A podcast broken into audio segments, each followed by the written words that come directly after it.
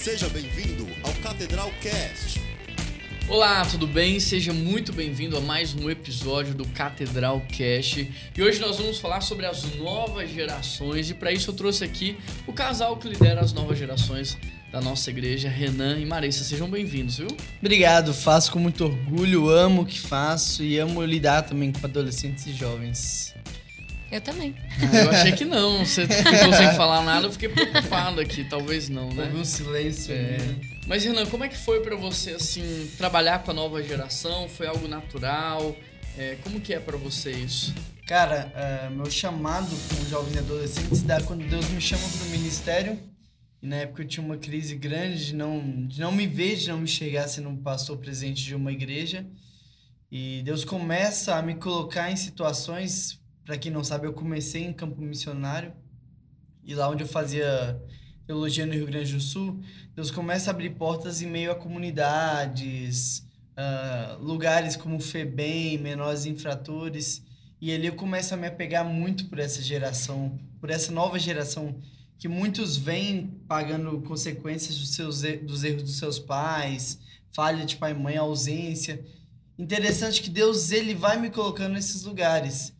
Então, logo depois de sair desse tempo de experiência de missionário, Deus me coloca para ser seminarista numa igreja do qual era dentro de um orfanato. Então, eu lidava com crianças órfãs de pai e mãe que estavam esperando ser adotadas. E aí, depois, Deus me manda ah, como líder de juventude da PIBG, Primeira Igreja Batista de Giruá. Fico ali por mais ou menos dois, três anos. Depois vou para Catuípe, também Rio Grande do Sul. E aí, quando eu chego em, em São Paulo, sem procurar, sem motivação nenhuma, mais uma vez Deus me chama para a nova geração da PIB de Guarulhos, onde Deus fez grandes coisas. Interessante porque tudo isso nunca foi eu pedindo para Deus fazer através de mim com a nova geração, mas Ele sempre colocando um amor no meu coração e me usando.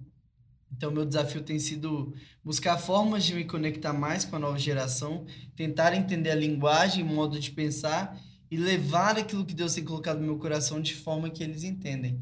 Mas interessante que não é algo que eu saio de casa sonhando em fazer. É algo que no caminho Deus me mostrou que era para fazer. E você, Mar, como que você entra aí pra esse ministério junto com o Renan? Essas grandes coisas aí que aconteceu na PBG, foi o seu, sua conexão com ele ou outras coisas? Não, foi também, né? A gente fazia parte, eu, né, no caso, ele liderava os jovens e eu fazia parte do staff. E lá foi muito bom, né? Porque assim eu comecei a perceber como que funcionava realmente o Ministério de Jovens e que não era só aquilo que a gente geralmente vê quando você chega numa igreja, né? Então tinha muito mais. Interessante que é, em um, uma, uma, um mês da juventude, uma conferência que a gente estava fazendo, eu estava pregando, e aí a Má vem visitando a igreja. E aí nesse dia que eu estava pregando, depois ela me manda. Mas já me- era pastor lá ou não? Já era líder de Já, Já. já. E aí ela visitando a igreja me conhece e a gente começa uma amizade depois disso. E aí ela se vincula à igreja, sua família também, Uhum. e começa a me ajudar também. Então foi com a nova geração também que Deus me deu minha esposa. Legal. E quais são os principais desafios hoje para trabalhar com a nova geração? Cara, os desafios que eu tenho percebido e tenho enfrentado, primeiro é lidar com uma geração um pouco indiferente, que não olha no olho, que não conversa, que não se interessa profundamente por nada, que tudo é superficial. Uma geração polarizada que ou você concorda 100% ou qualquer ponto que você discordar já é motivo para perder a credibilidade. E também de trazer um Jesus não tão tolerante quando isso tem sido pregado, mas trazer um Jesus que ama muito, ama acima de todas as coisas, mas que não tolera o pecado. Então, os meus desafios têm sido esses de, de trazer para perto e conseguir, olha, não é esse Jesus que você está dizendo aí, não, é o Jesus da Bíblia. Vamos conversar sobre esse Jesus? Mas eu percebo que essa geração tem ido muito para o que é aceitável ao ouvido e não aquilo que de fato chega no coração. É, eu percebo também uma grande dificuldade na área emocional, né? Então, hoje a gente Também. percebe em questão de atendimentos, em como é, os adolescentes e jovens se portam muitas vezes na área emocional. Então, muitos com depressão, muitos com crises de ansiedade, inclusive é, em cultos mesmo, Uhum. né? Pessoas com crise de ansiedade. Então, esse também é uma dificuldade que a gente tem, né? É de conseguir alcançá-los, ajudá-los de alguma forma. E isso a gente não tá falando somente de jovens adultos, mas a gente tem adolescentes de 11, 12 anos que tem crise de ansiedade no meio do culto, que necessitam de algum, algum intermédio, de algum, alguma interferência médica também. Ainda mais depois de um tempo de pandemia como isso, acho que Uhum. isso só potencializou é, problemas que já existiam, né? Exato. Então, de fato, hoje eu vejo uma geração muito doente, né? É, muito sem vida, sobrevivendo, não sabendo se relacionar, não sabendo gerir as emoções, não sabendo lidar com opiniões diversas, né? Uhum. Então, é uma geração que necessita muito da, da graça de Jesus, do amor de Deus, É. da pregação do discipulado e de cuidados. E eu né? vejo pais e mães também não sabendo lidar. Claro, nenhum pai ou mãe nasce sabendo, nasce com o manual. Mas eu tenho percebido um certo desespero dos pais. E nesse desespero de não saber como lidar com essa geração, tem dado uma liberdade do qual eles não estão prontos para lidar. Então, tenho jovens, na verdade, adolescentes de 9, 10 e 11 anos que viram a madrugada no celular e chegam para mim relatando vício em pornografia.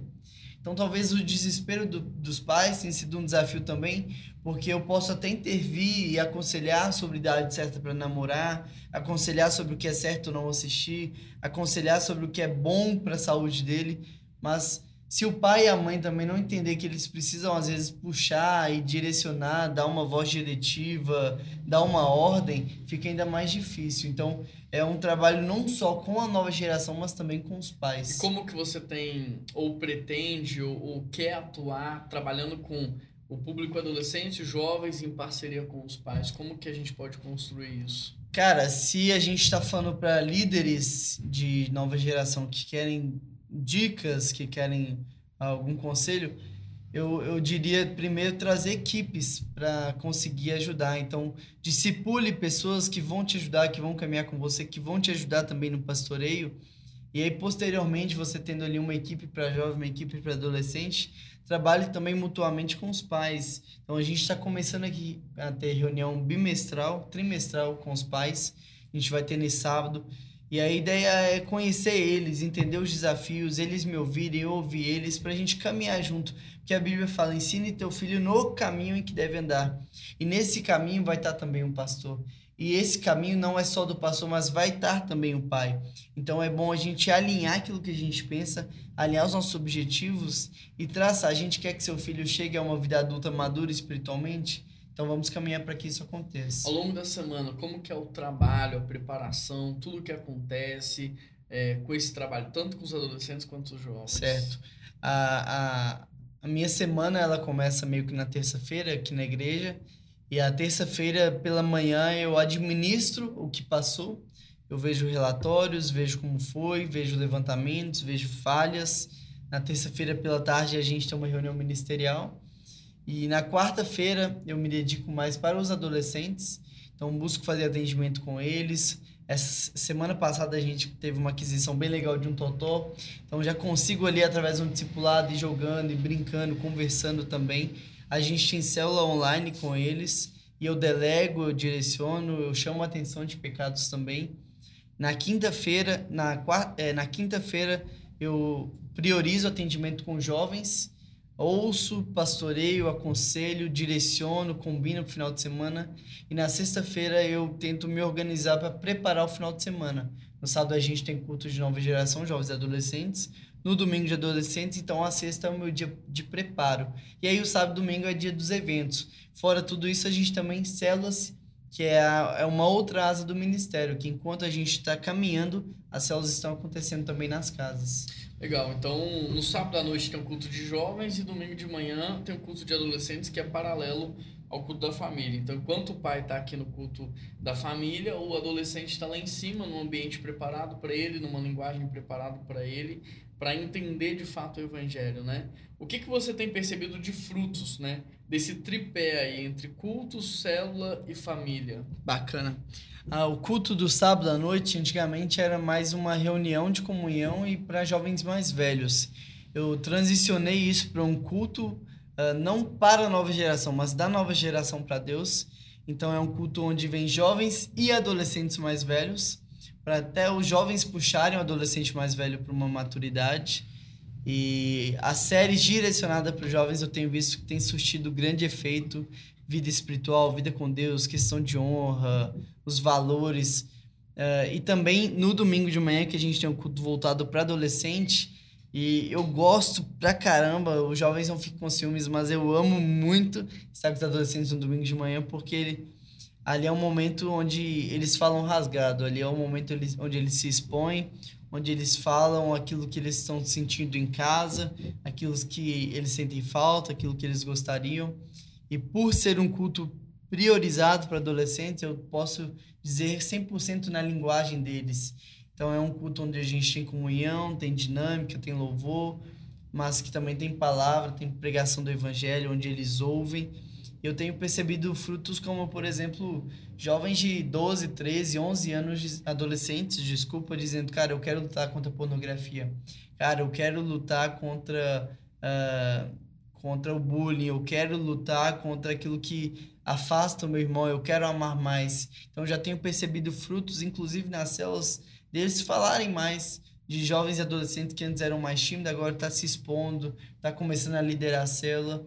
E não é nada por mim, é totalmente Deus fazendo através de nós. E com as meninas, né? Tem um desafio com os meninos, então, por exemplo, você está trazendo aí é, muito desafio na área sexual, muito. de meninos a partir de 9 anos já apresentando vícios, né? Com pornografia, masturbação e por aí vai é, é mais fácil para você trabalhar. Como que tem sido com as meninas, Marissa? Olha, as meninas, é... perdão, até em relação à sexualidade também tem temos dificuldades, né? Não são todas, mas a gente tem algumas dificuldades em relação a isso. A gente também tem dificuldades em relação a ideologias, né?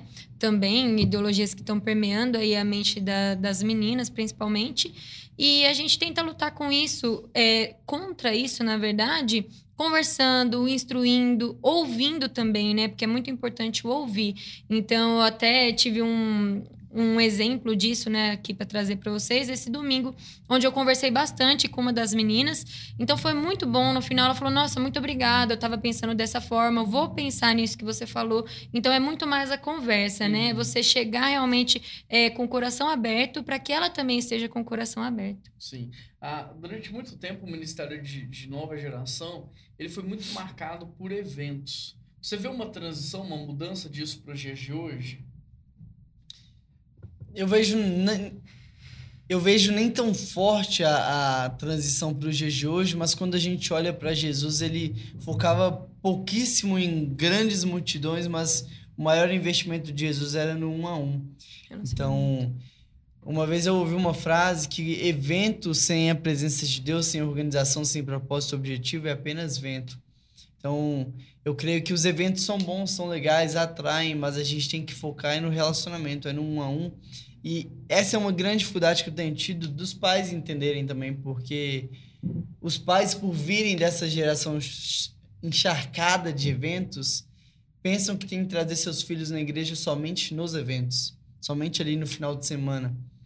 Mas quando a gente entende que o cristianismo é feito de discipulado, de caminhada, de, acompanhamento, a gente entende também que tem que ter mais relacionamento, tem que ter mais caminhada. E aí o pai e mãe entende que durante a semana tem que encharcar o filho de cursos, de música, de inglês, de informática, escola, aula de reforço. E eu tenho visto adolescentes que não têm tempo sequer para fazer um devocional, chegam em casa cansado, os pais cobram muito, e final de semana eles vão à igreja, e ainda assim, quando fazem algo errado, os pais castigam de não ir à igreja. Então a grande dificuldade em questão dos eventos é essa eu não quero eles só em eventos, porque o evento acaba eles vão embora. Eu quero ouvir o choro, eu quero ouvir qual a dificuldade, eu quero caminhar junto, quero carregar no colo se for necessário. Então, uma dificuldade em questão dos eventos é os pais também entenderem e respeitarem que os filhos não têm que estar só nos eventos, mas que eles têm que estar vivendo a igreja e nos eventos talvez servir também não ir como um telespectador para assistir, para absorver, mas ir para servir, para apresentar, porque o culto não é algo que eu vou para absorver, é algo que eu vou para entregar. Então, a, a, minha crise com igrejas que só vivem de eventos é essa. E até uma mudança geracional, porque a geração anterior, anterior de adolescentes, você vê eles pulando na hora da música, brincando. Hoje tá rolando a música, todo mundo sentado, ninguém se envolve. Exatamente. Então, assim, teve uma mudança gritante Sim. de uma geração para outra, né? E às vezes a gente querer fazer a mesma coisa para colher um resultado diferente não vai funcionar. Então tem que ter essa leitura das gerações. Uhum. Tem que é, entender quais são as perguntas que estão sendo feitas para que a gente possa responder essas perguntas. Porque senão a gente está respondendo pergunta que ninguém está fazendo. E, e com base nisso, quais são as perguntas que você entende que essa nova geração está fazendo hoje? Interessante porque durante muito tempo eu me preparei para aquilo que eu gostava de quando eu era adolescente. Você Então, olha só que interessante você está dizendo. Você se preparou para um tempo que passou. E Uhum. quantos de nós, muitas vezes, não nos preparamos para um É, tempo esse é um que já desafio. passou? né? Então tem que ter essa leitura. É né? porque muitas vezes a gente entra na faculdade, entra em cursos pensando em se preparar para ser aquele profissional que você viu que te ensinou ou querendo fazer aquilo que um dia te proporcionaram. Mas cuidado para não se preparar para o mundo que já passou. Então, por exemplo, quando eu era adolescente, eu achava incrível igrejas que tinham luz piscando. Igrejas que os jovens e adolescentes iam para frente, pulava e tinha uma guitarra ali. Cara, hoje eu proporciono tudo para eles, mas eles gostam de ficar sentados. Eles gostam de refletir na letra da música. Então a gente tem que observar o que está sendo dito, observar o que está em crise no momento e respondendo a sua pergunta que eu tenho visto é muita crise emocional, muita, muita crise emocional, crise de identidade, crises ideológicas. Interessante que nada disso é novo para Jesus, nada disso pega Jesus de surpresa, porque Jesus já dizia muito sobre identidade, sobre propósito, sobre morrer por uma causa do qual você daria a vida, de fato, né? Jesus Cristo, ele morreu por pessoas, então a gente não tem que levantar bandeiras, a gente tem que falar de Cristo. Então, quando eu olho para a nova geração, eu vejo que o que está faltando para eles é sentido, propósito, identidade, está faltando um, um, Norte. um norte, um porquê lutar. E como que vocês hoje conseguem responder essas perguntas? É, a gente tem várias formas, né? Mas, por exemplo, a, a construção de mensagens, você respeita e observa muito isso? Claro. Ah, inclusive, a gente está numa semana, semanas né, onde a gente está se preparando para o planejamento. A gente sempre se prepara no ano anterior para o ano seguinte, já prepara todas as séries de mensagem. E esse é um desafio grande para mim, Juan, porque como eu lido com duas gerações diferentes, eu preciso discernir de Deus o que ele quer dizer para duas gerações diferentes um tempo antes. E é interessante que tem coisas que a gente tem que falar todo ano. Então eu entendo que para a nova geração, tanto jovem adolescente, claro, em linguagem diferente, todo ano eu preciso falar sobre sexualidade. Todo ano eu preciso falar sobre namoro. Todo ano eu preciso falar sobre família, disciplinas espirituais. E aí, claro que há espaço para assuntos que vão entrar. Então, por exemplo, eu tenho meu planejamento de série de mensagens para o ano de 2022, mas pode ser que em janeiro de 2022 a Netflix lance uma série que está todo mundo assistindo, todo mundo em dúvida, e seja necessário ou até seja uma oportunidade de trazer aquilo à luz da palavra. Então eu me preparo nesses assuntos que não podem faltar, mas também eu fico aberto e atento para aquilo que pode entrar, por exemplo, o Round Six, né, uma série que está bombando, a mais vista da Netflix. É algo que pode ser tratado à luz da escritura. Então a gente tem que ter também espaço para tratar aquilo que vai nos surpreender e pegar tempo. ah, na verdade, é se preparar para não ser pego de surpresa, né? Ah, o Tiago Negro fala: ah, ninguém ah, é pego de surpresa porque a surpresa é prevenível, previsível. Não, deixa eu voltar isso. Uh, Tiago Negro fala que ninguém é pego de surpresa porque a surpresa é previsível. Então, eu me preparo, mas também eu fico atento porque vão ter surpresas que podem acrescentar em muito. Alguma consideração final para quem está ouvindo a gente, líder de juventude, líder de adolescente, ou igrejas que ainda não têm esse trabalho, às vezes têm de juventude, mas não tem com adolescentes? Alguma, alguma Legal. consideração final? Eu gostaria de falar, acho que para três públicos diferentes. Primeiro, para os pais. Se você é pai e mãe, principalmente de adolescente, ah, você não está perdido, você não está sem o controle, você não está surpreso pelo que seu filho está vivendo. A adolescência é algo previsível, a adolescência é algo que todo mundo já viveu e quem não viveu ainda vai viver. Então busque formas de lidar, procure ajuda, mas não deixe o seu filho fazer o que ele quer só porque ele está apresentando uh, sintomas de uma rebeldia. Assuma o controle, converse com seu filho, converse com pastores, psicólogos, mas você, até seu filho estiver dentro da sua casa, você é responsável por ele. Se você passou de uma igreja que não tem trabalho com jovens e adolescentes, é necessário, porque um adolescente de 11, 12 anos não vai entender o que você está pregando para a igreja. Um jovem muitas vezes vão ter crises que as suas pregações para a família não está respondendo para ele. Então invista, levante líderes e comece, mesmo que seja com um ou com dois, mas comece, porque quem vai chamar adolescente é adolescente, quem vai trazer jovem é jovem. Então comece um trabalho. E para você que é líder de jovem adolescente, não se desespere. Não ache que você não é capacitado. Firme os seus pés em Jesus Cristo, porque é Ele que te, porque é Ele que te capacita e é Ele que faz através de você. É Ele quem vai te direcionar, é Ele quem vai te dar voz diretiva. Então, calma.